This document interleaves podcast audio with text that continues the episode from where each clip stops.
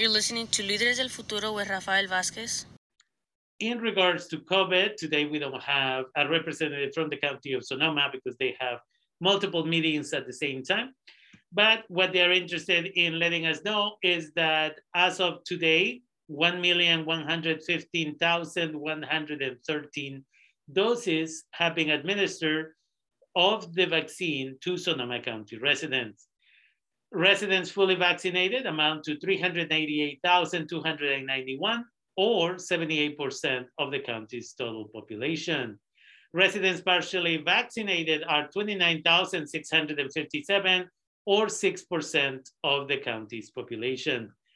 Residents who have received booster shots uh, equal to 248,383 or 65.1% of the county's eligible population.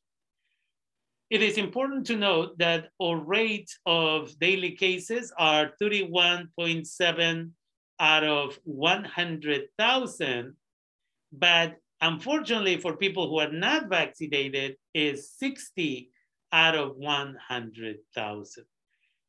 And as a result of that, a higher number of people not vaccinated are ending up in the hospital and in the ICU. We'll give you those numbers in a second. So people who are vaccinated have a less likelihood of ending up hospitalized or getting again COVID. And so as a community, we need to start looking at that. And the Biden, the Biden administration is considering uh, whether or not to expand a second coronavirus booster shot to adults under 50 in an effort to counter the latest highly contagious variant, which has driven up hospitalization rates and deepened worries about warning, excuse me, waning immunity among those vaccinated or boosted at least six or so months ago. Expanding eligibility for a fourth dose of vaccine to younger adults would require regulatory approval. More discussions with officials from the FDA and the CDC are expected in the coming days. The administration decided in March to offer second booster doses to everyone 50 or older, along with some younger individuals who have immune deficiencies. There are concerns that by promoting second boosters to all adults now, the administration would weaken its argument for reformulated booster shots in the fall. Again, we have spoken about this before, where the new booster shots that they are planning for the fall will have, including the vaccine, the ability to fight um, the new subvariant of Omicron, which is BA4 and BA5, which are really the ones that are causing most of the problems. And so COVID-19 infection and hospital numbers are surging statewide as the highly contagious BA5 subvariant of Omicron spreads across the country. The state's daily case rate has held rel relatively flat in recent weeks. Um, but again, we are looking at 36 for 100,000 residents, and that means 11% decline from the week earlier. But to a certain degree, that's because people are not taking the test at the locations they used to take the test. Most people are taking the test at home when they feel symptoms. And if they test uh, positive, they tend to not report the results. If they test negative, they're also not reporting the results. How do we know that? Because a month ago, 235,000 people were taking the test on a daily basis. And now we're looking at 135,000 on average. And so as a result of that, this creates confusion and the numbers are skewed.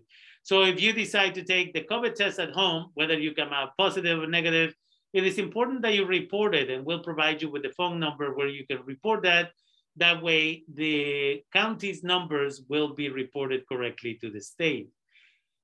The concern that the state and the county have is that the number of people who are getting sick is high, and we haven't even moved to the winter season, which is when it tends to be a major issue.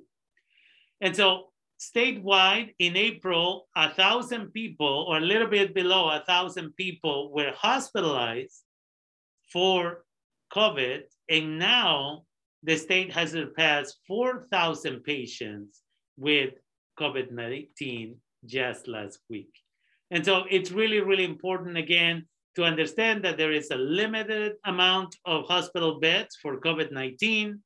And as a result of that, because people are not getting vaccinated, they are getting uh, sick, but they are also getting other people sick, and that can increase the number of hospitalizations. Locally, there were 57 COVID-related hospitalizations in the county of Sonoma as of Monday. Seven of those are in the ICU. And as of now, there have been 500 COVID-related deaths reported since the beginning of the pandemic. So individuals are invited to please take the test. Um, you can request up to eight free rapid tests at covidtests.gov, covidtests.gov. And again, please report the results here in Sonoma County to 707 565 4667, 707 565 4667. You can do that in English or Spanish. So, again, we also want to remind you that you can get tested by going to socoemergency.org, and that will um, support you in being able to find the closest location where you can get tested. If you haven't been vaccinated, you can also go to socoemergency.org and there you can find the location closest to you so that then you can get vaccinated and lower the chances that you may end up in the ICU. And that's the information that the County of Sonoma provided us for today's report of COVID-19. We also want to remind the community again, wear your masks. And there are free masks in many locations. A lot of nonprofit organizations, including Líderes del Futuro Avanzando and Humanidad Therapy and Educational Services, they have free masks. They have free uh, tests for COVID. Humanidad Therapy and Educational Services is typically open from 9 in the morning until about 4 in the afternoon at uh, 1260 North Dutton 1260 North Dutton in Santa Rosa. And again, you just go to Suite 230 and you can just walk in the door, grab some tests, walk out. Nobody's gonna ask you a bunch of questions. You can just let them know that you're there to get some tests. You can also ask if you can get some masks. We have those available for you. And with that, we want to remind you again, wear your masks when you are at a restaurant until your food is served. If you decide to stay after your meal is completed, make sure that you also put your mask back on. There may be people walking close by that may have the virus and you don't know. Uh, we also invite you, if you go to the store, again, wipe uh, your cart, uh, just like we did at the beginning of the pandemic, to make sure that everything is clean and the, and the, virus, if it is on the card itself, will not come onto your products and then you'll take it home. BA5 is super contagious and we need to make sure that we are protected against it for us, for our family, for our community.